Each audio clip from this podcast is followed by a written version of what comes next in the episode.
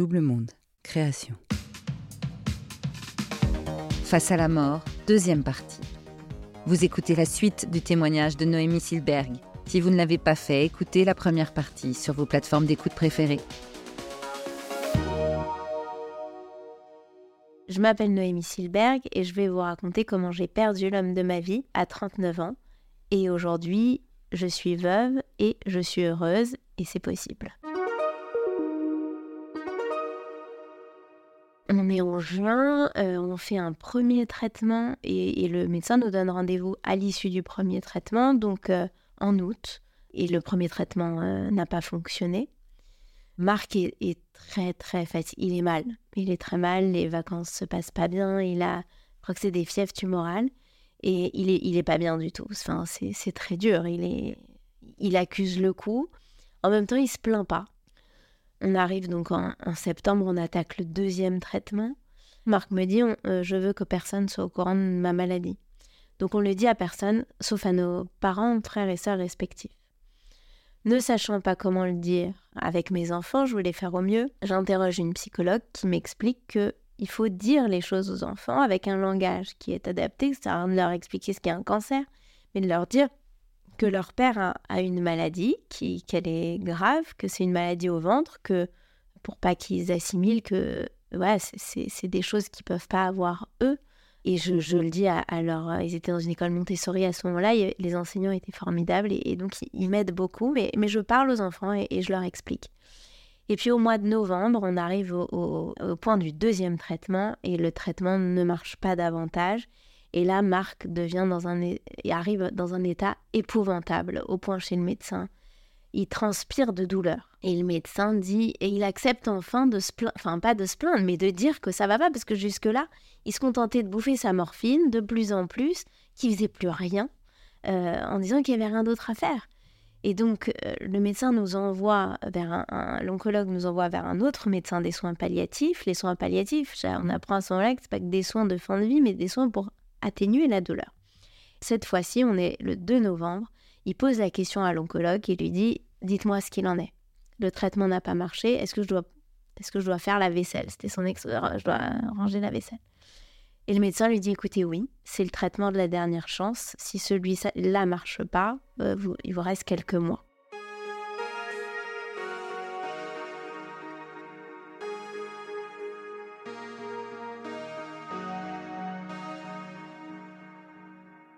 Il sait qu'il y a très peu de chances que ça marche, qu'il est très mal embarqué, mais que si ça marche, il guérit. Malheureusement, les choses s'accélèrent et les métastases se développent même au niveau du cerveau. Il y a un épisode terrible pendant lequel Marc euh, perd l'usage de la parole, enfin ses propos deviennent incohérents. Il est hospitalisé, donc il fait de plus en plus d'allers-retours euh, à l'hôpital et, les séjours à l'hôpital dure de plus en plus longtemps. Donc là, on est en décembre, ça c'était novembre et décembre. Et puis, bon, on sait que c'est terminé, on arrête les traitements. Euh, et, Marc dit Je veux pas mourir à l'hôpital, je veux mourir à la maison. Moi, je, suis morte de trouille parce que j'ai deux petits-enfants de 3 et 5 ans à la maison et je me dis Mais comment, je vais gérer ma maison euh, au moment où il va mourir? Mais je me dis que c'est sa dernière volonté et que si je le fais pas, je me regarderai jamais droit, enfin je me regarderai jamais dans la glace. Donc on organise tout ça et je demande à ne jamais être seule euh, parce que je ne pouvais pas gérer tout le monde et, que j'avais peur. Donc il y, a toujours euh, un infirmier ou une infirmière avec nous et cette période dure 15 jours. Pendant la première semaine, euh, Marc ressuscite. C'est incroyable. Je retrouve le Marc d'avant il est heureux d'être rentré à la maison. Je crois que c'est quelque chose, c'est ce qu'on m'a expliqué, qui est assez commun euh, en fin de vie des personnes qui, sont malades du cancer. Et puis c'est là où on annonce à tout le monde qu'il est malade et qu'il va mourir, puisque personne n'était au courant. Donc évidemment, tout le monde tombe de sa chaise. On a été aidé par la période du confinement et par sa septicémie, sur le dos de laquelle on mettait tout. Mais les gens apprennent qu'il va mourir dans quelques jours, quoi. Ses copains surtout. Donc tous ses copains qui sont, pour la plupart, qui n'habitent pas à Paris, ils viennent tous à la maison. On est quand même, c'est pas le premier confinement, mais c'est le deuxième. Donc, on, enfin, c'est une période où on voit personne. Ils viennent quand même tous à la maison. Il y a une scène euh, exceptionnelle où Marc euh, est, entouré de ses amis qui, lui disent au revoir. Et la deuxième, euh, la deuxième semaine est, beaucoup plus difficile. Et il attendait l'anniversaire d'Adam, notre fils, qui, qui allait avoir 5 ans. Et il disait après l'anniversaire d'Adam, j'en peux plus, je, m'en irai. Là, il demande aussi à voir notre rabbine, Delphine Orviller, et, à qui il demande euh, il avait un rapport un peu particulier. Il était marqué, n'était pas juif. Il disait qu'il se sentait juif par ses enfants et il a voulu que Delphine l'enterre. Donc il l'a fait venir et, il lui a demandé de l'enterrer. Et puis un jour, euh, il, tombe dans le coma euh, à l'issue de ces 15 jours. Et là, je décide de me mettre à côté de lui et, j'ai un besoin d'écrire. Et je parle pas beaucoup à Marc, je lui dis juste ce que je suis en train de faire ou quand je sors et que je rentre de la pièce mais je lui dis que je suis près de lui et que j'ai besoin d'écrire. Et donc j'écris tout ce qui est arrivé, je, dégueule toute cette année de maladie, j'avais besoin de m'en libérer. Euh, mes enfants rentrent de l'école, c'est le deuxième jour euh, de coma de Marc. J'ai appelé euh, la psychologue des soins palliatifs qui me dit d'expliquer aux enfants que est dans le coma. Les enfants rentrent, je sors de la chambre pour les accueillir, je leur explique et je leur dis qu'il ne va pas se réveiller, qu'ils peuvent aller lui dire au revoir et qu'ils l'aiment je vais vérifier qu'on peut rentrer dans la chambre et vous allez venir. Et je rentre dans la chambre et c'est là où je découvre que Marc est mort. Le seul moment où je me suis absentée de la chambre. Et j'avais fait en sorte de dégager toutes mes affaires de la chambre puisque j'avais anticipé ça et je savais que dès lors qu'il serait mort, je voulais plus, je serais là jusqu'au dernier moment et je lui avais dit d'ailleurs, je préférais ne pas être là quand tu mourras et il a respecté ma volonté. Je voulais pas le voir une fois qu'il était mort. Donc la seule chose que j'avais à faire, c'était débrancher mon chargeur de portable et ne plus rentrer dans cette chambre. Et je m'en vais, mais j'avais promis à mes enfants. Et donc j'éteins toutes les lumières, ça ne changeait pas grand-chose de cinq minutes avant quand il était dans le coma, et je dis aux enfants de venir lui dire au revoir, et donc ils viennent à ses pieds, ils l'embrassent, ils lui posent un dessin, ils lui disent qu'ils l'aiment, et voilà.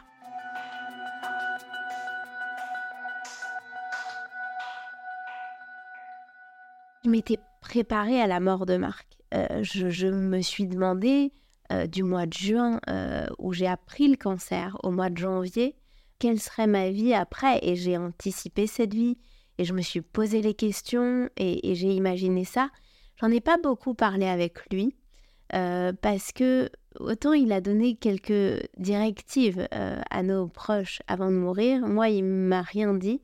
Et un jour je lui dis mais pourquoi tu me dis rien? Et il me dit qu'est-ce que tu veux que je te dise que tu ne saches déjà?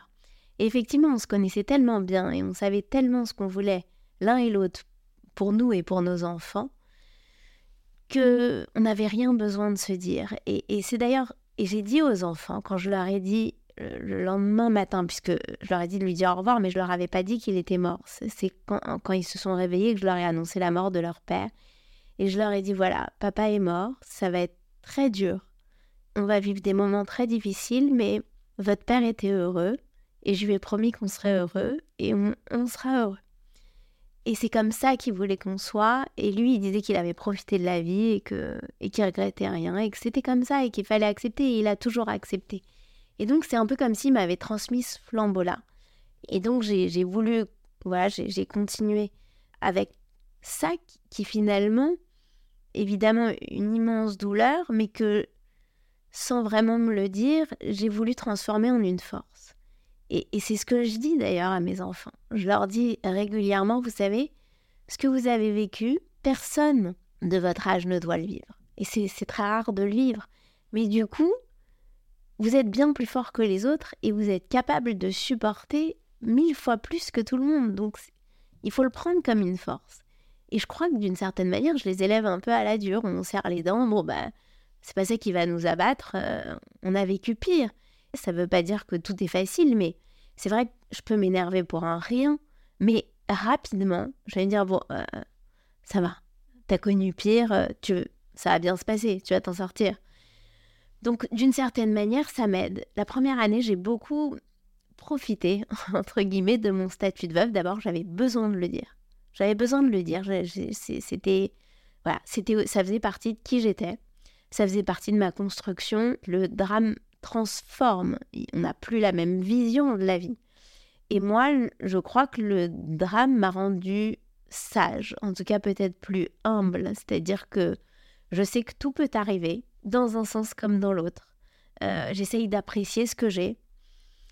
bon, je vois plus les choses de la même manière, c'est vrai. D'un autre côté, ça c'est ma frustration, de me dire, j'aimerais avoir, j'aurais aimé voir la vie telle que je la vois maintenant du vivant de Marc. Voilà, c'est mon, mon rêve parce que ça donne une telle maturité et, ça donne tellement de, de, de, plomb, quoi, que voilà, c'est la seule chose. Et, hum, j'ai reçu énormément d'amour. J'ai reçu de l'amour de mes parents, beaucoup, et beaucoup d'amour de Marc. Et cet amour-là m'a donné une force, à mon avis, extraordinaire. Et tout le monde ne cesse ou n'a cessé de me dire T'es courageuse. Je ne suis pas courageuse. J'ai de la force parce qu'on m'a donné de l'amour. C'est vrai. Je ne dis pas ça par humilité. Je, suis convaincue de ça. Et puis, d'ailleurs, ça, c'est quelque chose d'important pour moi, de tirer du positif, même du drame. Il y a une expression en hébreu qui s'appelle Gamzou Letova, que j'emploie presque tous les jours. Ce n'est pas tout à fait un mal pour un bien, parce que c'est un peu dur, un mal pour un bien, mais c'est aussi pour du bon. C'est-à-dire qu'on on trouve de la lumière, même d'une épreuve très difficile. Et en tout cas, moi, c'est ce qui m'est arrivé. Et donc, j'ai commencé à écrire ce livre à la veille de la mort de Marc. Je l'ai terminé quelques mois plus tard. Et au départ, je l'ai écrit pour moi. C'était thérapeutique. Il n'y a pas plus grande thérapie, euh, à mon sens, au monde que l'écriture, ça devrait, je crois, être une injonction pour toutes les personnes qui vivent une épreuve que d'écrire trois minutes par jour, tellement ça fait du bien. Et on s'en rend pas compte et on n'est pas obligé d'écrire pour être publié, mais c'est le meilleur médicament. pour moi, il n'y a pas de doute.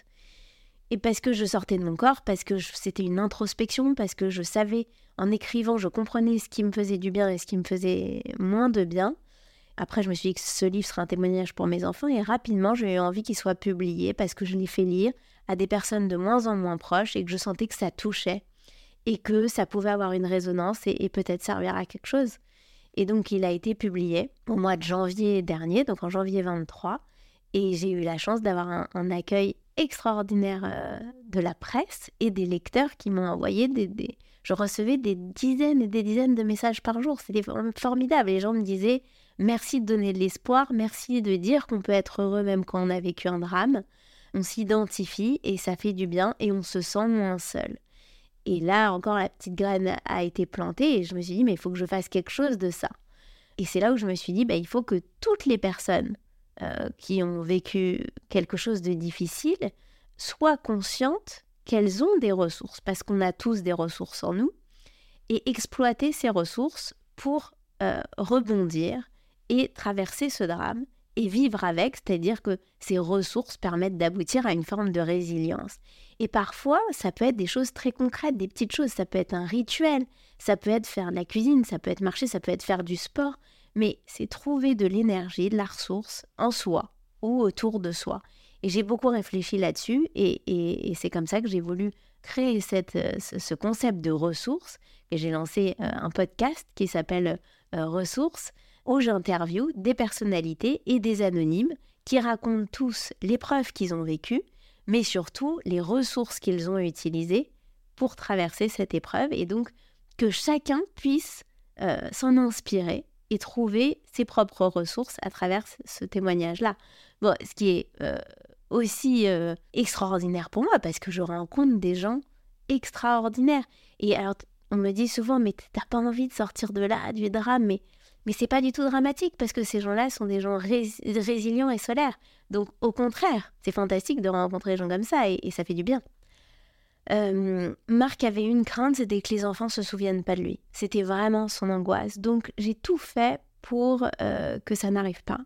J'avais envie qu'il continue de vivre avec nous. Donc euh, on a beaucoup de choses. On a des vidéos de Marc, on a un énorme album photo. Et on parle beaucoup de lui. Je raconte souvent les enfants me demandent de raconter une, histoire de papa, donc je le fais. Et je leur dis qu'on ne sait pas comment est la mort, mais que ma vision des choses, c'est que il est autour de nous tout le temps et qui vit à, travers nous et qui nous voit, qui nous entend. Et c'est comme ça que je les élève. J'ai le sentiment, en tout cas, que jusque-là, mes enfants vont bien. Euh, ils ont forcément des carences. J'espère qu'ils les transformeront eux aussi en une force ils verbalisent quand leur père leur manque, je les prends dans mes bras et je leur dis que c'est normal et que le contraire ne serait pas normal, euh, qu'il faut s'autoriser à pleurer. Moi-même, il m'arrive de pleurer devant eux, je m'interdis jamais. Je forme une équipe avec mes enfants, évidemment, ça nous a... Et puis ils savent que je, leur ai toujours tout dit, donc ils savent que je leur mens jamais, ça c'est vraiment notre truc, euh, donc ils ont confiance en moi, ça c'est très important. En revanche, c'est mm, bah, c'est sur moi que tout repose et c'est une lourde responsabilité parce que j'ai tellement envie qu'ils soient heureux que j'ai l'impression que je suis responsable de tout ça et, et, donc je veux faire les meilleurs choix pour eux et voilà, c'est ça c'est une grosse pression. Et dans ma vie de femme, euh, ça avait été très très légèrement évoqué avec Marc qui était extrêmement jaloux, mais assez peu pour savoir que ça existait. Et puis il en avait parlé aussi à mon frère et à un ami et je savais que c'était quelque chose qu'il m'autorisait. Évidemment, c'était au départ impensable pour moi, euh, non pas d'avoir quelqu'un, j'espérais que je savais que mon bonheur passerait aussi par là mais ça m'intéressait évidemment pas euh, dans les premiers temps. Et puis, euh, après une année et demie, j'ai commencé à y penser et les choses se sont faites assez naturellement. Et j'ai un, ami de toujours, un ami d'enfance, qui était d'ailleurs au départ plus l'ami de ma sœur, dont j'ai été plus ou moins proche à, certains moments de ma vie. Et on s'est beaucoup rapprochés. Après la mort de Marc, on se voyait beaucoup. Et euh, c'était un peu mon binôme de sortie. Et on est sortis ensemble. J'ai vu le truc venir, donc je l'ai progressivement annoncé à mes enfants parce que je voulais pas qu'ils le découvrent ou je voulais pas leur cacher. Donc je leur ai dit voilà, ça fait un an et demi que papa est mort. Papa était ok pour que j'ai un autre amoureux et ben cherchons un amoureux pour maman. Et donc il regardait dans la rue et, il me cherchait quelqu'un. Et, puis après j'ai dit bon bah peut-être regardons autour de nous. Et puis voilà, c'est venu progressivement comme ça. Et euh, il a connu Marc il appréciait beaucoup Marc et, c'était réciproque. Ils se connaissaient pas bien, mais le peu qu'ils se sont vus, ils s'aimaient beaucoup. Et il m'a toujours dit Je suis en paix avec Marc. Et d'ailleurs, quand j'ai écrit ce livre, on n'était pas du tout ensemble. Euh, et puis il avait une histoire et on, était très amis. Et il m'a beaucoup relu, il m'a beaucoup aidé quand je cherchais un éditeur. Euh, et il a été très présent dans là-dedans. Et donc, il, voilà, et au contraire, il m'a, il m'a poussé, il m'a aidé, il, a, il m'a mis en avant euh, pour ce livre et il est capable d'en parler comme, euh, je pense, aucun autre euh, amoureux que j'aurais pu avoir n'aurait pu le faire. Donc, c'est, c'est un choc, c'est, un drame et, et c'est terrible. Mais d'abord, j'ai toujours le sentiment qu'il vit avec moi. c'est comme ça que d'ailleurs j'avais terminé le discours à son enterrement. J'ai dit il y a des gens comme toi qui ne meurent jamais. Et je le pense, il, a, il, avait une présence tellement forte et il était tellement plein de vie qu'il est là. Et pour revenir sur ses, 39 ans, il y a une phrase de Marceline Loridan qui dit On a toute la vie l'âge de son traumatisme. Et j'ai repris cette phrase et je suis contente de dire que j'aurai toujours 39 ans et que je n'ai jamais atteint la quarantaine. Vous venez d'écouter 40. Ce podcast est produit par Double Monde. Merci à Adrien Stiefel pour le montage et à Sébastien Ossona pour la musique. Réalisation et narration, Marjorie Murphy. N'hésitez pas à vous abonner sur votre application de podcast préférée, Spotify, Apple, Deezer, Podcast Addict, Castbox, Amazon et bien d'autres, à nous laisser des étoiles et des commentaires quand cela est possible et surtout à nous raconter vos 40 à vous. Faites-nous un signe sur notre Instagram, doublemonde-du8 podcast, ou par email à contact-double-monde.fr pour nous proposer une histoire. On est impatient de vous tendre le micro pour nous raconter votre bascule.